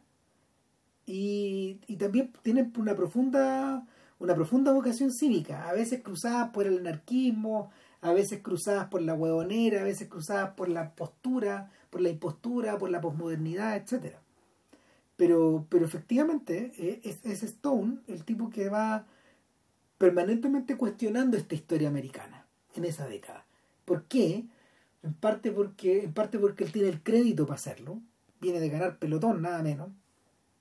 Una película que está contenida dentro del Forrest Gump eh, y, porque tiene la plata y porque tiene los productores por detrás para hacerlo. Y, y, tiene la. Dentro de, dentro, dentro de su melcocha eh, en la cabeza tiene la claridad mental para poder expresarlo. Entonces, son películas que yo, yo, siento que son las que dialogan más de cerca con, con Forrest Gump in situ, en el momento. Pero Bill está haciendo referencia a otra cosa Sí, no, porque estamos hablando a fondo de la película que es todas las películas. Yo creo que el único esfuerzo así parecido y tan, tan ambicioso, formalmente, aunque yo creo que en términos, claro, en, términos de, de, lo que la película trata, no es ambicioso, es Ready Player One. Ready Player One es fondo una película que es muchas películas. Pero mediada por el videojuego. Claro. Pero en el fondo, el, y ahí el, ahí el tema, el, el ánimo fagocitador que tiene que ver también con la omnipresencia de la cultura popular. no solo es una película que todas las películas, en realidad todas las experiencias culturales importantes que de los últimos 40, 50 años. El, en el caso de, en el, claro que en el caso de Ready Player One, en el fondo te incorpora otro elemento que está, que está más presente en el libro que en la película, pero Spielberg igual lo rescata, que es la idea del agotamiento de la cultura, de esa cultura. La incapacidad de generar nada nuevo, nada es gratuito. Todo está ahí porque alguien lo hizo antes, no solo antes, mucho antes.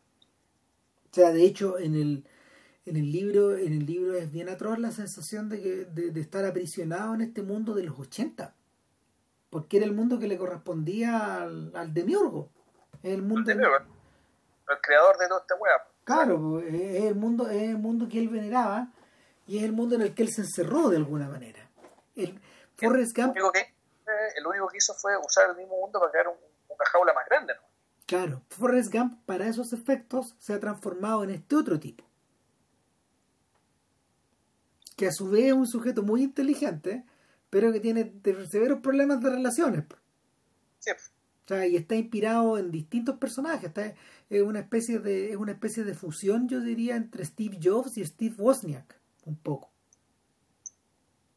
Los creadores de Apple.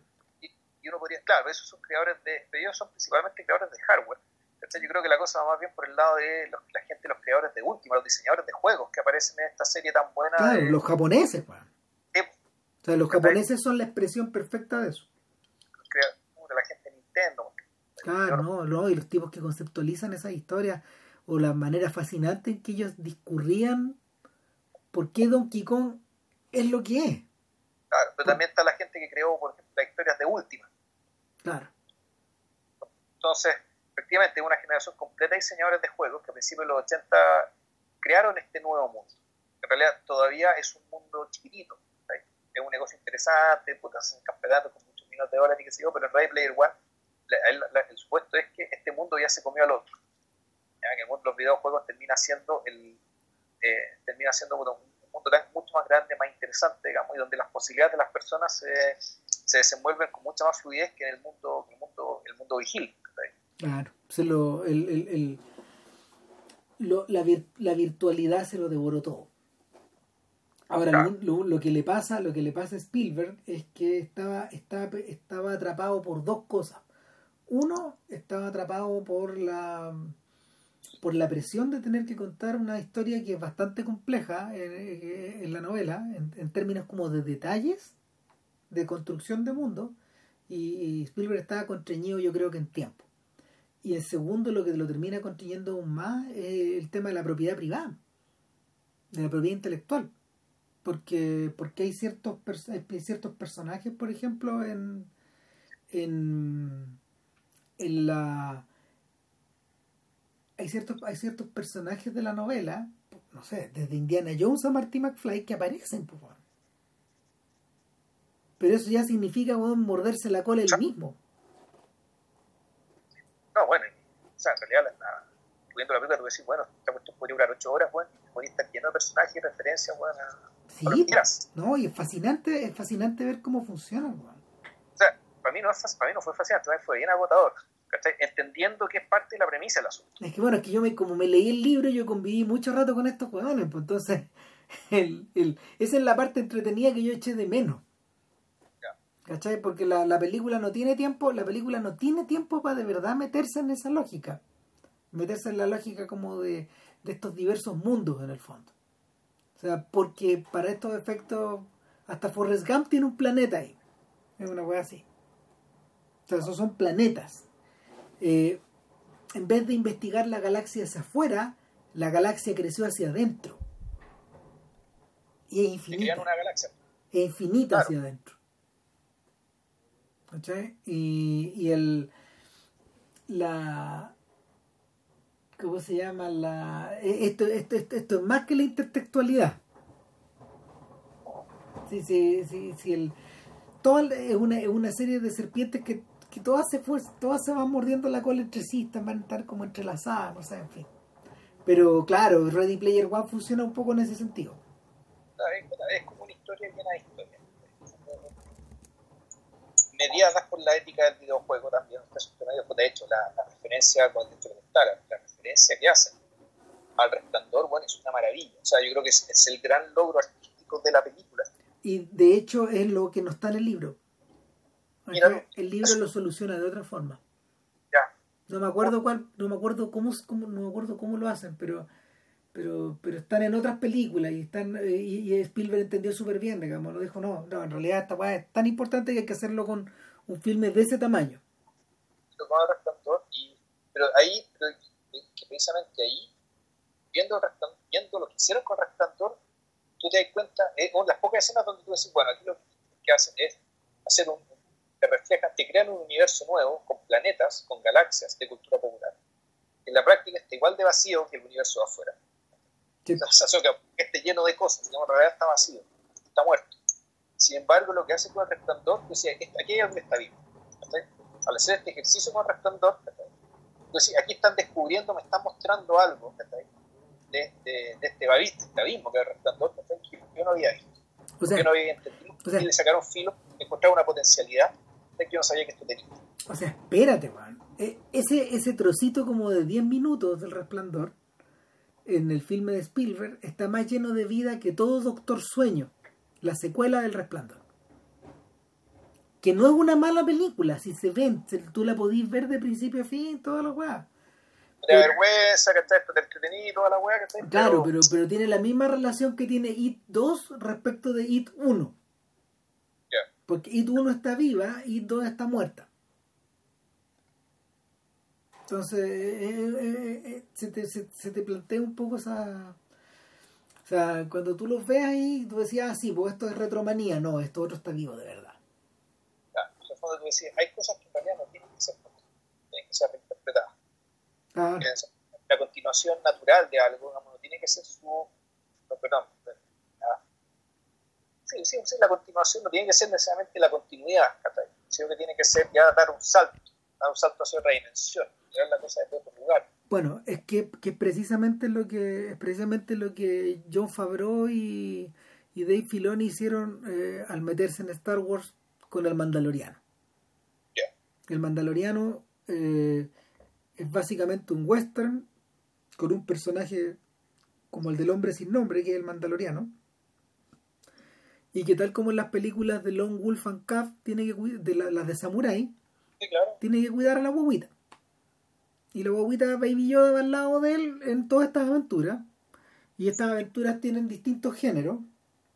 Pero en vez de, en vez de cometer el, la idiotez de referirlo todo a Skywalker y a su familia, eh, acá en realidad los que se apoderan de la película son todas estas bestias, estos personajes, estos trolls, estos gules que, que pueblan los bordes del, pueblan los bordes de las, de las otras películas. ¿Cachai? Los monstruos en el fondo.